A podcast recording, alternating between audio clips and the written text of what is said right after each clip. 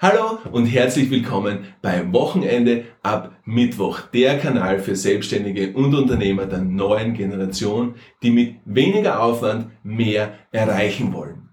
So steigern sie ihre Umsätze, haben keinen Stress und viel mehr Zeit.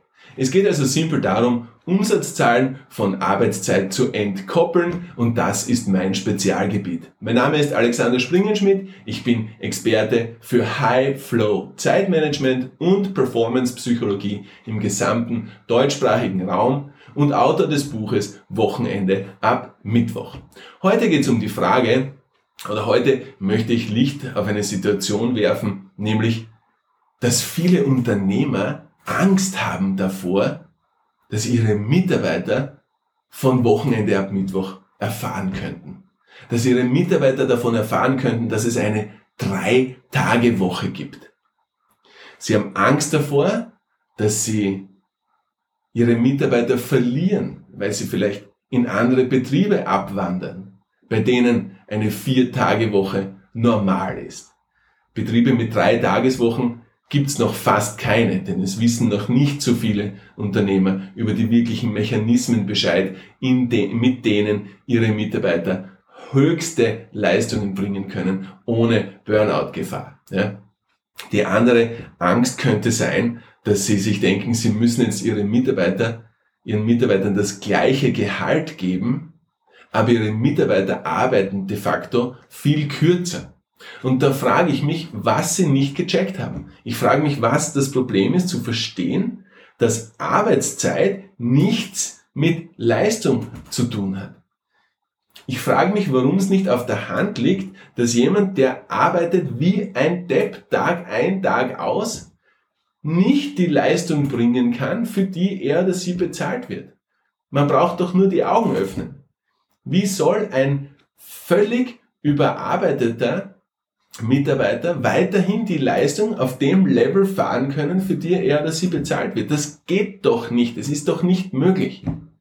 Wie soll eine Familie intakt sein, wenn keine Zeit für die Familie bleibt? Es geht doch nicht. Also wie soll ein Mitarbeiter, der keine Zeit für seine Familie hat, in der Arbeit 100% geben können? Das kann doch nicht funktionieren der hat doch automatisch einen so vollen Kopf von zu Hause, der sich in der Arbeit nicht automatisch leert. Wie soll ein Mitarbeiter, der so viel arbeitet und der immer mehr auf seine Gesundheit, sowohl mental, emotional als auch körperlich, vergisst, logischerweise, weil er oder sie keine Zeit dafür hat, wie soll er dann in der Arbeit 100% geben können? Es geht doch nicht. Aber trotzdem haben viele Unternehmer wie ein Brett vor dem Kopf und denken immer noch, ja, ich bezahle ja so viel, also verdiene ich auch entsprechend viel von seiner oder ihrer Zeit. Ja, ich bezahle sie ja, als ob sie 80 Stunden arbeiten würden. Also verlange ich auch, dass sie 80 Stunden arbeiten. Also ist es für mich auch okay, dass ich ihnen E-Mails am Wochenende schreibe und ich erwarte eine Antwort auf das E-Mail auch am Wochenende. Ja, was ist es denn anderes, diese All-In-Verträge? Ja, okay, Gehalt ist geil, ja. Schau, ich weiß jetzt nicht, ob du jetzt aus der Führungsebene bist, der mir jetzt zuhört, oder ob du jetzt aus der Arbeitgeber oder aus der unternehmerischen Sicht bist, der mir jetzt zuhört. Aber in beiden Fällen wette ich, dass du dich in das hineinversetzen kannst, in dieses Beispiel, was ich jetzt gerade gebracht habe. Ja? Auf der einen Seite fragst du dich, warum du arbeitest wie ein Depp, obwohl dein Gehalt ziemlich geil ist. Auf der anderen Seite fragst du dich, warum du so viel Gehalt zahlst, wenn du den Mitarbeiter nicht 24-7 zur Verfügung hast. Ja, ist doch so, oder nicht? Okay, so. Warum komme ich überhaupt auf das zu sprechen? Ich war jetzt auf Madeira auf Urlaub mit einem sehr guten, mit, mit meiner Familie klarerweise und mit, mit der eines sehr guten Freundes von mir aus der Immobilienbranche. Und er hat zu mir gesagt, Alex, ich bräuchte bitte ein Teamcoaching von dir, denn ich möchte, dass mein Team besser funktioniert, ja, ich möchte, dass sie sich besser ergänzen, ich möchte, dass sie ihre Stärken besser ausspielen, ich möchte, dass sich die Kommunikation verbessert, ich möchte nicht, dass sie sich gegenseitig irgendwie ausstechen, aber bitte, es darf nicht in Richtung Wochenende ab Mittwoch gehen. Verstehst du? Das ist doch, das ist doch genau das Beispiel von Brett vor dem Kopf. Ohne dir jetzt nahe zu treten, wenn du mir jetzt zuhörst, ja weißt, worum es geht. Schau, wenn ich gebucht werde für ein Mitarbeitertraining, für ein Teamcoaching, ja, dann möchte ich, dass ich es schaffe, dass alle Mitarbeiter des gesamten Teams im Flow sind.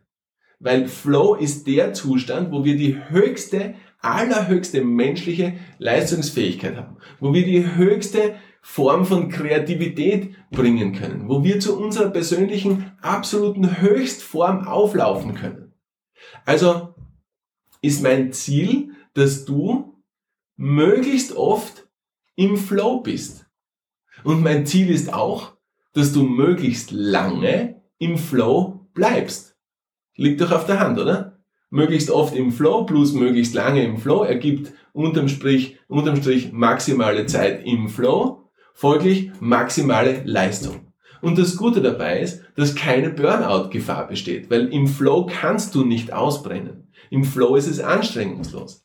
Im Flow erreichst du viel, viel mehr in viel, viel kürzerer Zeit, als du es dir je erträumt hättest. Und das Gute dabei ist, dass Flow nicht ein Resultat ist aus einem Zufall, dass Flow nicht ein Zustand ist, in den du zufällig hineinrutscht, sondern dass Flow etwas ist, das du planmäßig hervorrufen kannst.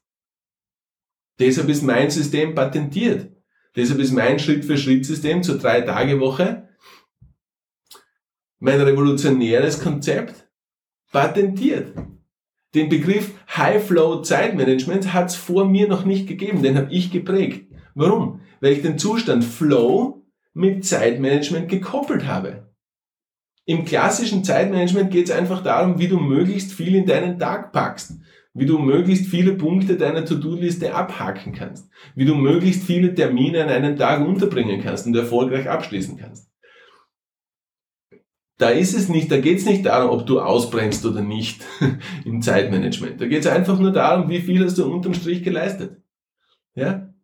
Bei Flow geht es darum, wie viel kannst du, ohne dich zu verausgaben, leisten? Wie zu wo, zu, zu welchen herausragenden Leistungen bist du überhaupt fähig? Denn wenn du im Flow bist, schaffst du Dinge, die du noch nie vorher geschafft hast, von denen du noch nie vorher erträumt hättest. Du schaffst oft an einem Arbeitstag so viel wie andere in einer ganzen Woche. Du schaffst so viel in einer Woche wie andere in einem ganzen Monat und du schaffst in einem Monat so viel wie andere in einem ganzen Jahr. Und so utopisch das auch klingen mag, es ist doch eine simple Rechnung. Doppelt so viel Leistung in halber Arbeitszeit. Ja, rechnest dir selbst aus. Ist doch noch geiler als doppelte Leistung in derselben Arbeitszeit, oder? Du hast auf einmal vervierfacht. Ja?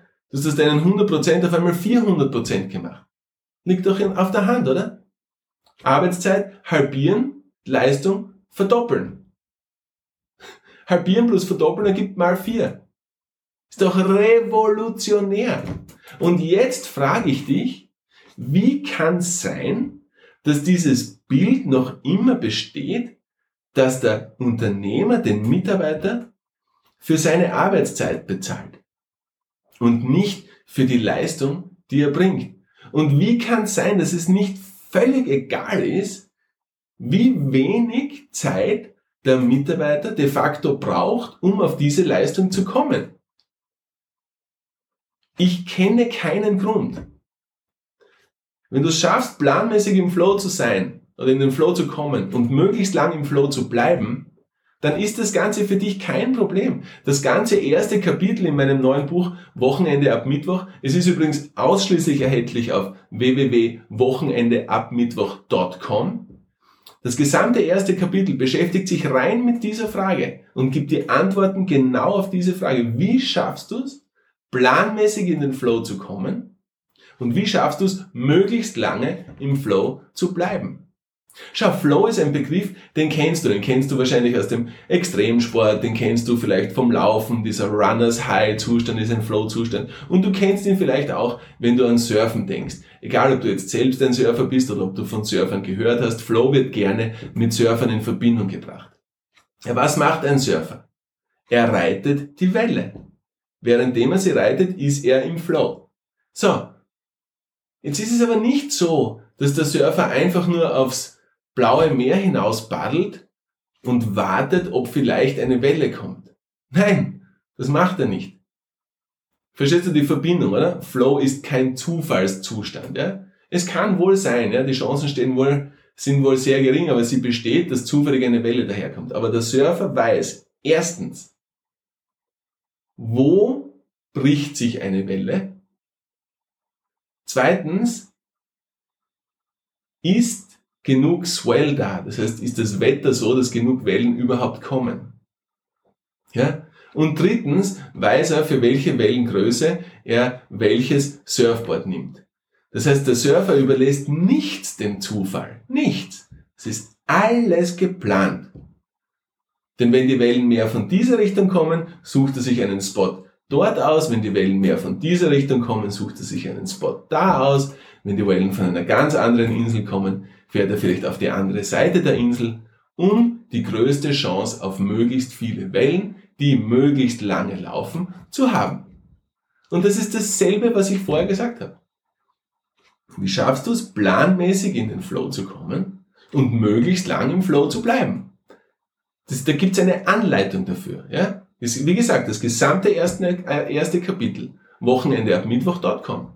Und jetzt komme ich zurück auf die Frage oder auf die Befürchtung meines Unternehmerfreundes aus der Immobilienbranche, die mich auf den Titel dieses Podcasts, dieses äh, Channels jetzt gebracht hat, dass ich dir einfach erklären möchte, dass es absolut sinnlos ist,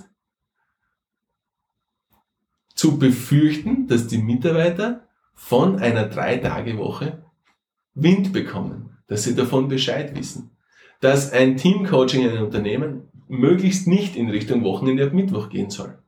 Schau, die Drei-Tage-Woche bzw. Wochenende ab Mittwoch ist nur eine logische Konsequenz aus High-Flow-Zeitmanagement und Performance-Psychologie. Mehr ist es nicht.